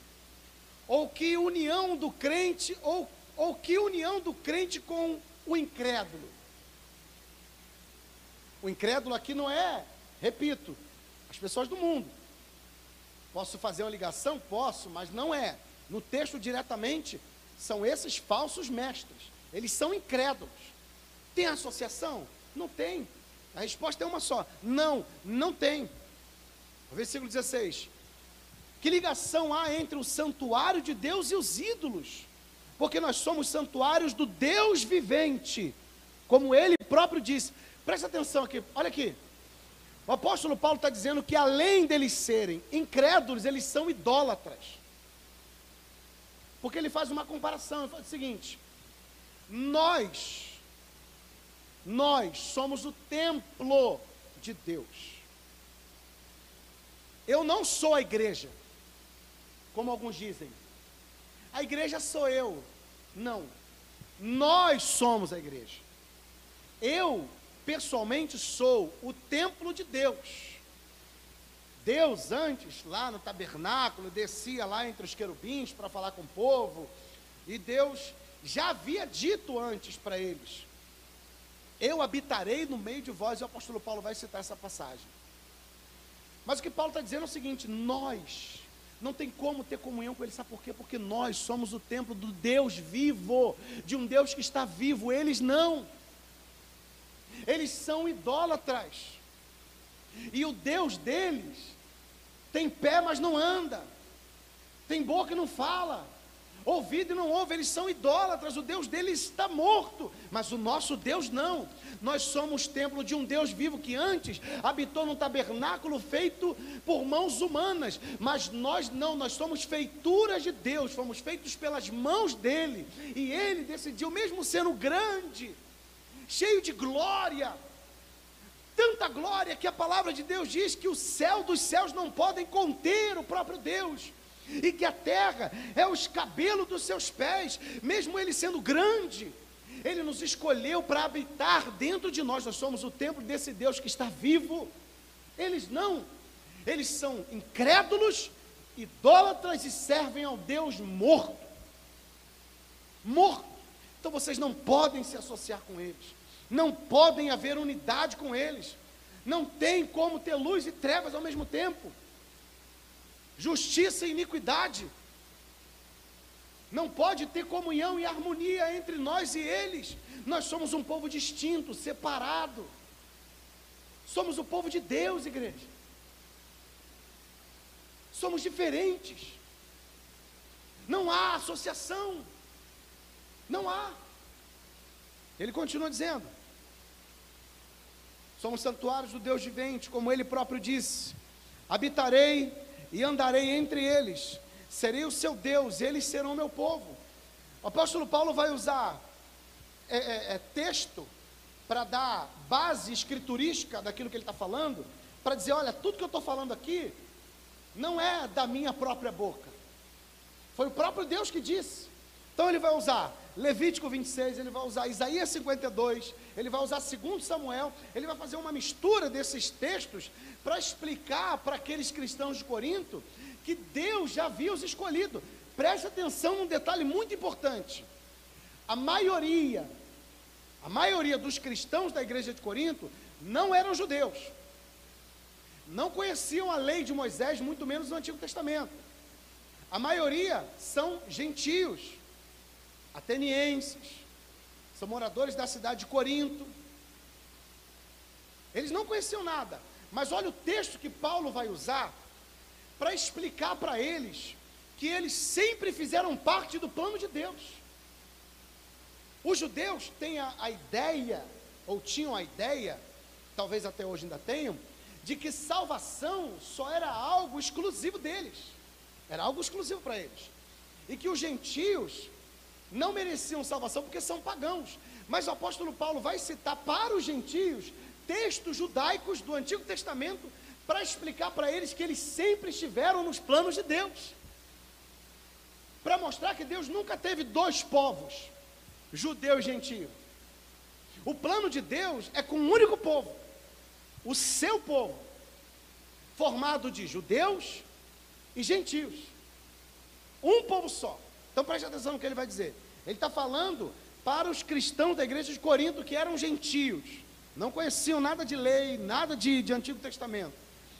Ele vai dizer assim: porque somos santuários do Deus vivente, como ele próprio disse: habitarei ou tabernacularei, habitarei e andarei entre eles, serei o seu Deus e eles serão o meu povo. Uma promessa feita para o povo de Israel mas que Paulo pega e aplica aos coríntios para dizer: essa palavra, essa promessa de Deus de habitar no meio do seu povo, não se limita ao Antigo Testamento, não se limita ao povo judeu.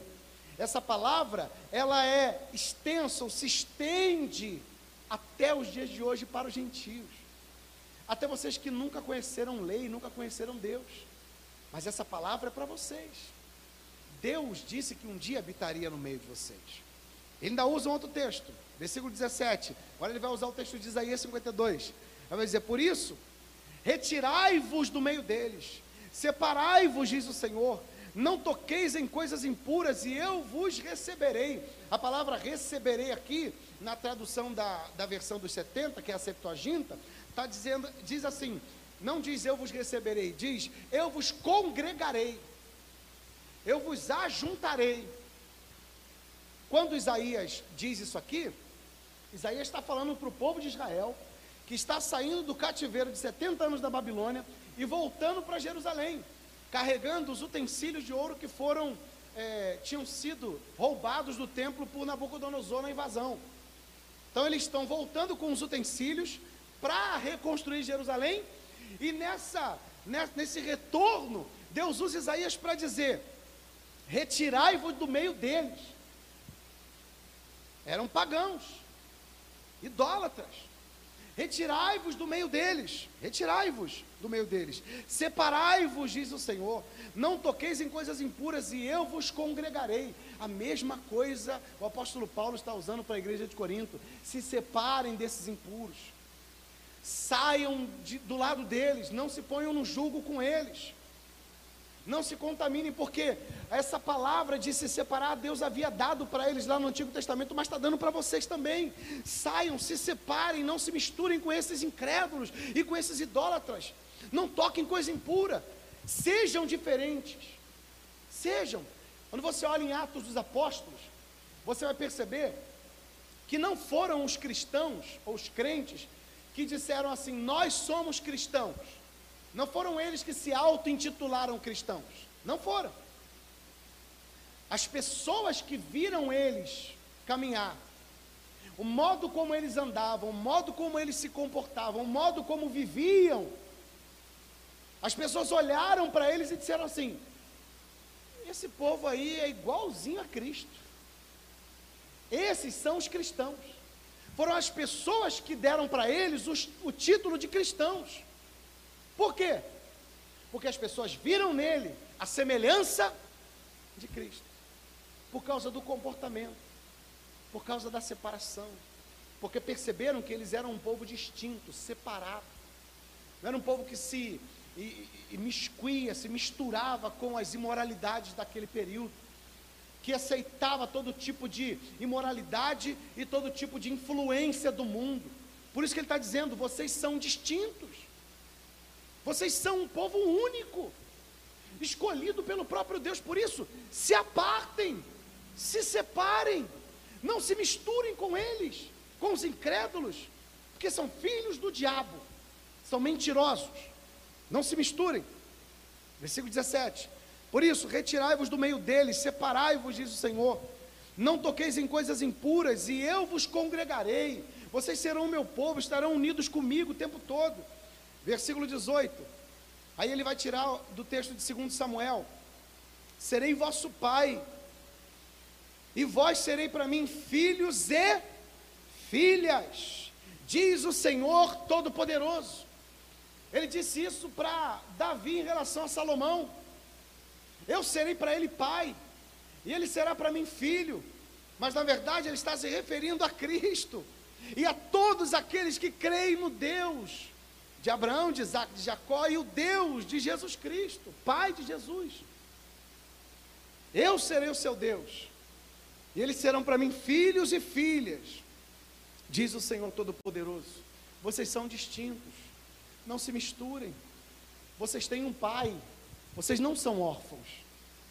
Tem alguém que está sobre vocês alguém que cuida de vocês, alguém que sustenta vocês, alguém que dá direção para vocês, alguém que consola vocês. Esse alguém é Deus, o Todo-Poderoso. Veja que ele faz questão de colocar a palavra Todo-Poderoso, para que nós entendamos quem é o nosso Deus que se tornou nosso Pai. Ele tem todo o poder, no céu, na terra, debaixo da terra. Todas as coisas são possíveis com esse Deus. E se nós nos separarmos dos incrédulos, lembrando, não os incrédulos do mundo, mas aqueles que se dizem irmãos, mas que não vivem segundo o verdadeiro evangelho. Aqueles que se dizem mestres, mas na verdade pregam uma mentira. Aqueles que se dizem evangelhos, evangélicos ou cristãos, mas que estão longe da verdade da palavra de Deus. Com esses, nem comais não vos associeis com ele. Aí sim, Deus diz: Eu serei o seu povo e vós sereis para mim filhos e filhas, diz o Senhor Todo-Poderoso. E aí no final dessa exposição que termina no capítulo 7, versículo 1, ele diz: Tendo, pois, depois de tanto ensinamento, depois de tanto instruí-los, a se separarem, a serem santos, a se santificarem, ele diz agora, reforçando aquilo que ele ensinou, de forma bem resumida, ele diz assim: Tendo, pois, ó amados, tais promessas. Perceba que no, cap, no versículo 14, ele diz assim: ele começa no versículo 11 dizendo: Ó Coríntios, ó Coríntios, mas ele vai finalizar no, no versículo 1 do capítulo 7, dizendo assim: Tendo, pois, ó amados, mudou o tom da conversa, ó amados, tendo, tendo, pois, ó amados, tais promessas, Quais são as promessas aqui? Quais são as promessas que ele expôs aqui? De serem filhos de Deus. Promessa de terem a habitação presente em todo o tempo do próprio Deus dentro de nós. A promessa de sermos parte do seu povo e de sermos congregados com Ele. Todas essas promessas, tendo todas essas promessas feitas pelo próprio Deus. Olha que que promessas lindas. Às vezes a pessoa fica procurando na palavra de Deus promessas concernentes a, a, este, a este ambiente terreno. Deixa eu ver se Deus me prometeu casa própria, eu quero riqueza. Aí procura lá um monte de texto fora do contexto para dizer que Deus tem promessa de riqueza, a gente vai ficar rico aqui na terra. Todo mundo, meu irmão, nem todo mundo vai ficar rico não. Nem todo mundo vai ficar rico. Prosperar é diferente de riqueza. Prosperar é diferente. Nem todo mundo vai ficar rico. No o mundo será constituído sempre de gente pobre, miserável e gente rica. Sempre será assim. Quando ele fala de Deus fala de prosperidade, ele está falando de riqueza. Prosperidade é você ter paz, consciência de quem é o seu Deus, para onde você vai depois que você morrer. E contentamento no Espírito Santo. Isso é prosperidade. Mas as pessoas ficam, deixa eu ver quais são as promessas de Deus para a minha vida. Está aqui. Essas são as promessas de Deus para a sua vida, para a nossa vida. Transformar aqueles que creem em filhos de Deus. E depois de serem transformados filhos de Deus, terem sua própria, em sua própria vida, no seu interior, na sua alma, no seu espírito, na sua plenitude, a presença desse Deus que é todo poderoso e sermos congregados com Ele, estarmos em comunhão com Ele, em harmonia com Ele, na luz, não nas trevas. Essa é a promessa bíblica para aqueles que são de Deus. Você fala dessa promessa para algumas pessoas, elas não querem essa. Não, essa eu não quero, não. Eu quero aquela que diz que eu vou ficar rico. Deixa eu procurar essa aqui, eu não sei onde está. Eu quero essa promessa, essa daí eu não quero, não. Eu não quero Deus, eu quero aquilo que Ele pode me dar, materialmente falando. E Paulo está dizendo: tendo essas promessas, irmãos, tendo essas, ó amados, tendo, pois, ó amados, tais promessas, purifiquemo-nos de toda impureza. Falsa doutrina é impureza. É impureza. Não podemos aceitar. Por isso que temos que combater as falsas, os falsos ensinos. Por isso temos que nos levantar contra eles. Eu ouvi um pastor uma vez dizer assim: ah, Deus não precisa de advogado. Tá bom. O apóstolo Paulo o que mais fez foi defender a mensagem que ele pregava. O que mais o apóstolo Paulo fez foi defender ou não. Vai ler o livro de Atos dos Apóstolos. Nós, hoje, na Escola do Silêncio, terminamos a, a, o estudo de Atos dos Apóstolos. O que você mais vai ver é o apóstolo Paulo defendendo aquilo que ele pregava. O tempo inteiro. Em Corinto ele vai defender também diversas vezes. Em Gálatas ele vai defender também diversas vezes. Se Paulo defendeu a verdadeira pregação, o verdadeiro evangelho, por que, que eu não vou defender? Por que, que eu não vou, não, vou, não, não vou defender também? Ah, Deus não precisa de advogado. É falácia de quem é, nunca estudou sobre apologética, não está nem preocupado sobre apologética, que é a defesa da fé.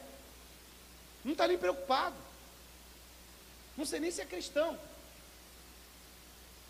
Vai ouvir as pessoas ensinando errado e você vai ficar quieto? Foi para isso que Deus chamou? Claro que não.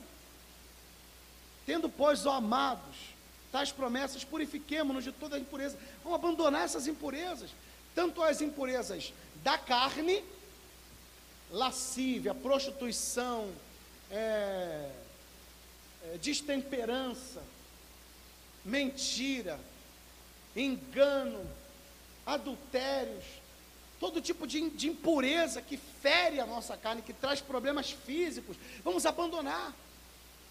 Sermos santos, sermos separados, porque o mundo na carne tem uma maneira de viver, e a nossa vida tem que ser diferente, ou não? Hein, igreja? As igrejas estão abrindo as portas para as coisas do mundo, e elas têm adentrado na igreja com muita violência e muita força e tem destruído muitas pessoas, muitas famílias e muitas igrejas. Se livrem das impurezas da carne, os desejos da carne, o mundo anda de um jeito, o povo de Deus tem que andar de outro. O povo de Deus tem que andar de outro jeito, não tem jeito, é só desse jeito. Vou até repetir essa frase porque eu gostei da rima. O povo de Deus tem que andar de outro jeito. Não tem jeito. É desse jeito. Por isso que ele está dizendo: abandone a impureza da carne, como do espírito.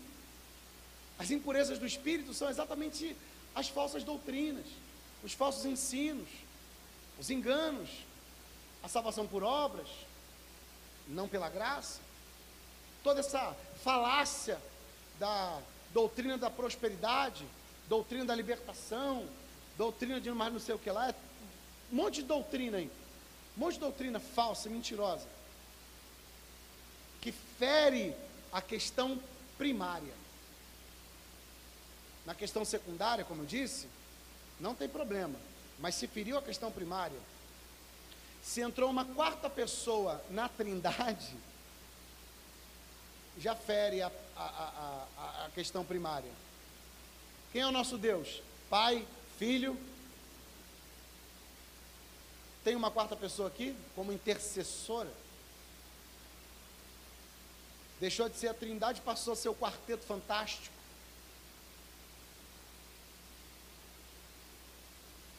Nós temos que ter coragem para falar essas coisas. Maria foi uma mulher de Deus, foi, com certeza, não vou dar certeza não, mas provavelmente nós encontraremos ela no céu, ou na glória, ou na presença de Deus. Mas que Maria, minha intercessora, não é. Só um intercessor, um mediador entre Deus e os homens, que é Jesus Cristo, homem. Então não existe outra pessoa na Trindade. Temos que combater esse falso ensino. É, é, com essas pessoas que ensinam essas coisas que nós não podemos associar e chamar de irmão, não vou chamar de irmão coisa nenhuma. Está pregando uma mentira. Não vou. Tendo, pois, ó amados, tais promessas, purifiquemos de toda impureza, tanto da carne como do espírito, aperfeiçoando a nossa santidade no temor do Senhor. Para eu terminar, coloque a Bíblia sobre o seu assento, fica de pé, por favor.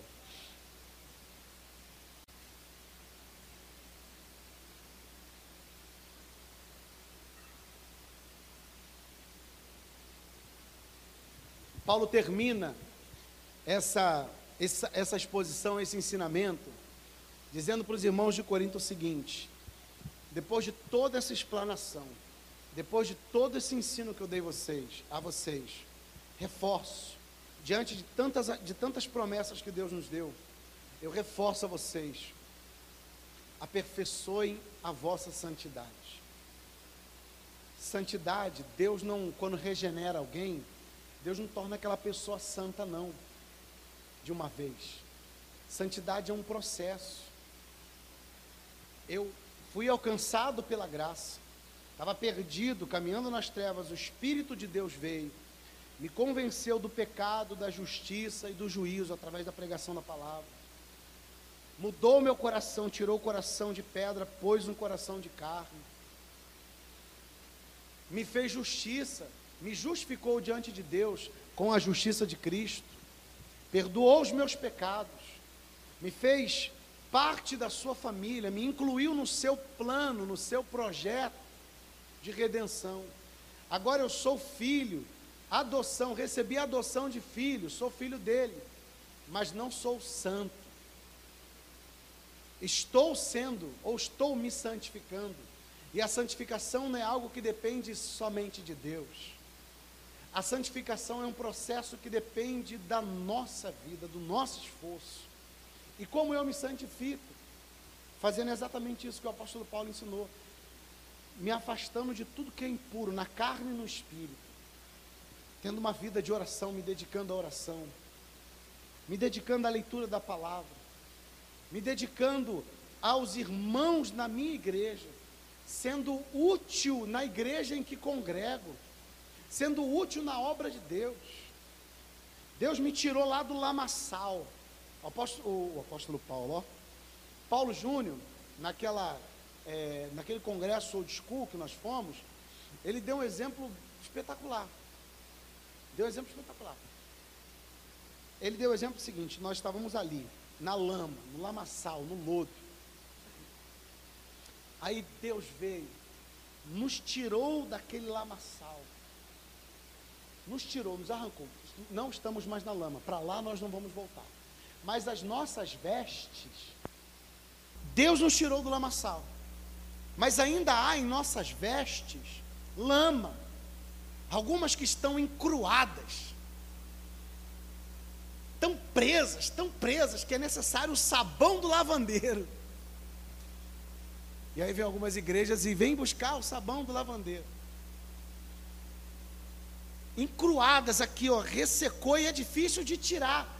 Outras você vai tirando, você vai pegando a água, que é a palavra, e você vai eliminando, vai limpando, mas tem umas que estão tão encruadas, tão, tão secas, que é difícil tirar. E essa você tem que colocar água, tem que colocar vênis, você tem que colocar vinagre, limão, chiclete, sei lá, botar um monte de coisa usar inúmeros artifícios para que ela saia, vai raspando com carro de telha, vai se esfregando no chão, algumas até faz ferida no corpo para tirar. Mas você tem que se esforçar para tirar aquelas. Você já foi tirado, você foi arrancado do pecado, do lamaçal. Mas agora você tem que buscar essa santificação. Você tem que arrancar aquilo que é imundo e jogar fora da tua vida. Se limpar os pecados é, é, é, íntimos, os pecados de estimação, aqueles que estão lá escondidos que ninguém vê, só você e Deus. Aqueles que estão ali encruados, você tem que arrancar. O conselho do apóstolo Paulo é esse. Tendo todas essas promessas, ó amados, vamos abandonar as impurezas da carne e as impurezas do espírito, e buscar dia após dia a nossa santificação. E como nós podemos fazer isso? Comunhão na igreja, oração e leitura da palavra de Deus. Porque sem isso, irmãos, a palavra de Deus é clara, sem santificação, ninguém verá a Deus.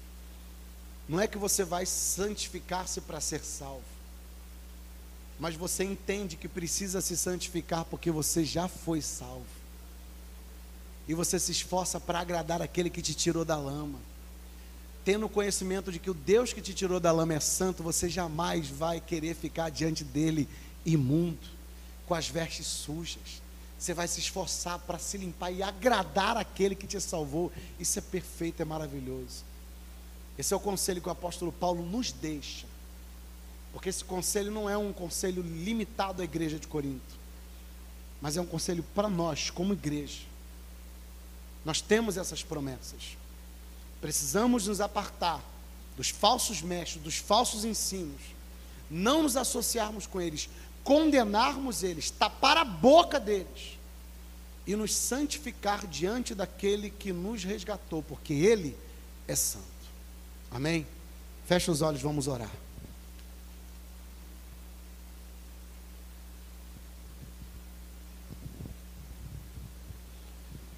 Senhor Deus e Pai do nosso Senhor e Salvador Jesus. Deus de misericórdia, Deus de graça, Deus de luz. Nós queremos te glorificar, ó Deus, nessa manhã, por tão grande exortação, tão grande instrução. Ó Deus, se não fosse a Sua palavra, nós estaremos perdidos. Mas o Senhor nos ama tanto, mas tanto, que sempre nos exorta, nos chamando para reconciliação com o Senhor, nos chamando para nos aproximarmos mais de Ti. Em um período tão terrível como esse, porque há uma influência, há uma pressão do mundo tão grande sobre nós cristãos, que diante dessa pressão, muitos têm sucumbido, muitos têm se deixado levar pelas mensagens fraudulentas, desonestas, daqueles que se dizem cristãos, mas na verdade são ministros do diabo. Muitos têm se deixado levar por esses ensinos. Muitos têm se associado com eles. E os malefícios nós temos visto todos os dias. Igrejas sendo fortemente atacadas por esses falsos mestres, que na verdade são incrédulos. E a sua mensagem, a sua exortação para nós essa manhã é: não se associe com eles, porque vocês são um povo único, distinto, vocês são um povo separado. Vocês são santuário. Em outras religiões, as pessoas são tratadas como cavalos. Mas a fé cristã nos ensina que nós somos templos do Deus Altíssimo e Todo-Poderoso. Somos habitação do próprio Deus. Somos a sua casa, onde Ele habita nos ajudando a nos santificar. Nós fazemos parte da família de Deus, somos tratados como filhos de Deus. Somos diferentes, somos distintos, somos um povo escolhido pelo próprio Deus.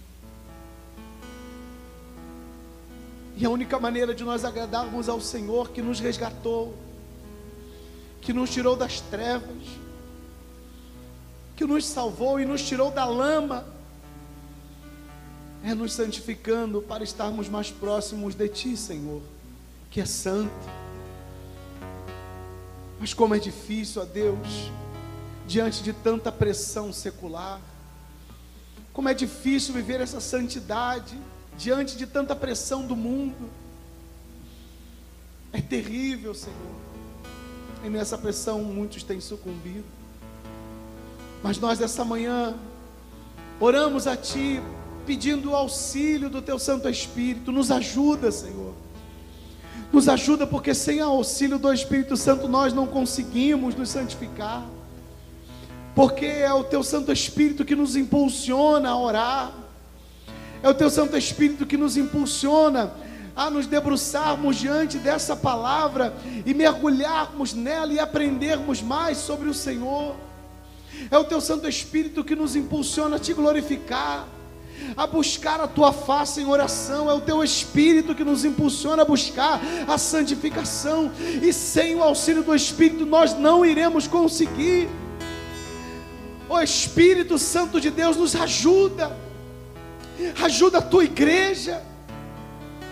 Quantos entre nós, aqui mesmo na igreja, têm sucumbido a Deus? as influências do mundo, acham que não precisam se separar, veem tudo como algo normal, como natural. Mas nós precisamos colocar na nossa cabeça, na nossa mente, nós somos um povo separado, um povo diferenciado, um povo distinto. Fazemos parte do plano de Deus e do povo de Deus. Por isso que Paulo faz esse apelo dizendo: separai-vos, saiam, saiam daí. Se santifiquem, porque as promessas que vocês receberam foram promessas que vocês não mereciam, mas receberam. Se aperfeiçoem na santidade, Espírito Santo de Deus nos ajuda, nos ajuda a sermos santos diante de Ti nos ajuda a eliminar ah, os pecados que estão encruados, que estão presos dentro de nós, nos ajuda a nos livrar dos pecados que nós tratamos como pecados íntimos. E são pecados de estimação, nos ajuda a lançá-los por terra, para que possamos nos santificar e agradar ao Senhor que nos escolheu e que nos chamou. O Espírito Santo de Deus ajuda a tua igreja. Eu sei, ó Deus, eu sei que é difícil lutar contra os pecados e contra a influência do mundo. Eu sei. Mas o apóstolo Paulo dizia: vocês precisam lutar até o sangue, chorar se for necessário. Como Jesus disse: se tiver que arrancar um olho, arranca. Se tiver que arrancar um braço, uma perna, arranca dizendo que nós temos que fazer de tudo para lutarmos contra esse mal, para nos purificarmos diante de Deus. Confessamos, Senhor, a nossa fraqueza, confessamos, Senhor, a nossa limitação,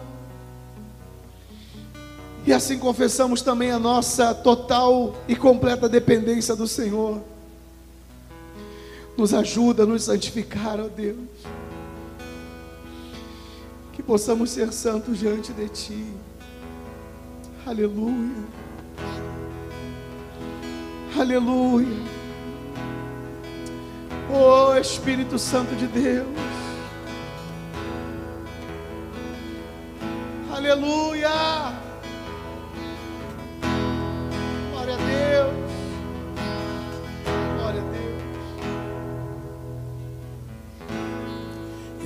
Correrei para ti, meu Senhor. Minha alma anseia por ti.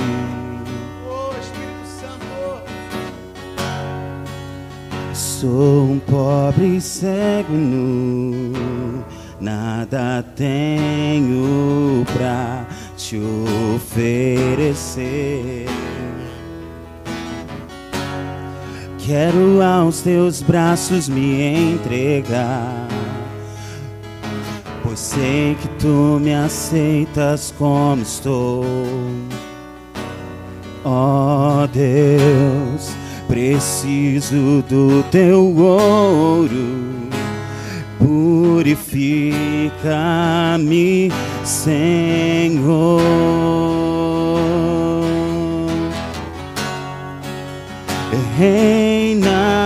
Sobre mim. Eu me rendo a ti, eu me rendo a ti. Reina sobre mim, sou tua noiva, espero e anseio por ti.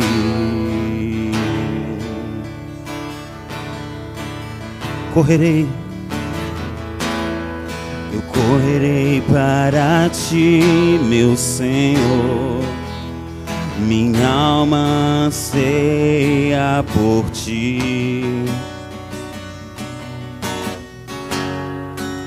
Sou um pobre cego e nu, nada tenho pra te oferecer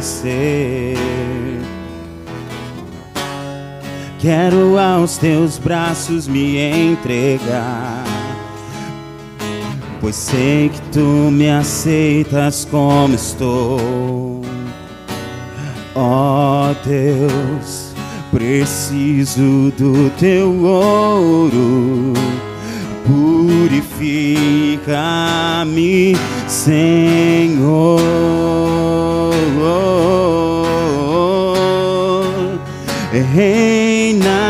sobre mim. E eu me rendo a ti, eu me rendo a ti e reina sobre mim. Sou tua noiva e espero e anseio por ti. Reina sobre mim e eu me rendo a ti. E eu me rendo a ti. Reina sobre mim Sou tua noiva espero e anseio por ti. Glória a Deus. Vamos aplaudir o Senhor, igreja. Louvado seja Deus. Glória a Deus. Glória a Deus. Irmãos, que Deus abençoe a sua vida. Deus abençoe a sua casa. Que essa mensagem ela fique no seu coração. Eu vou me despedir dos nossos irmãos que nos acompanham pelo YouTube. Deus abençoe a sua casa em nome de Jesus. Que essa mensagem ela fique no seu coração e produza resultado, tá bom?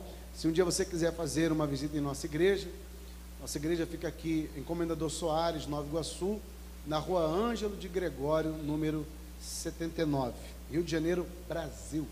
Não esqueça de curtir o nosso canal e se inscrever também, tá bom? E compartilhar com o máximo de pessoas essa mensagem. Que a graça do nosso Senhor Jesus seja com todos vocês. Tchau.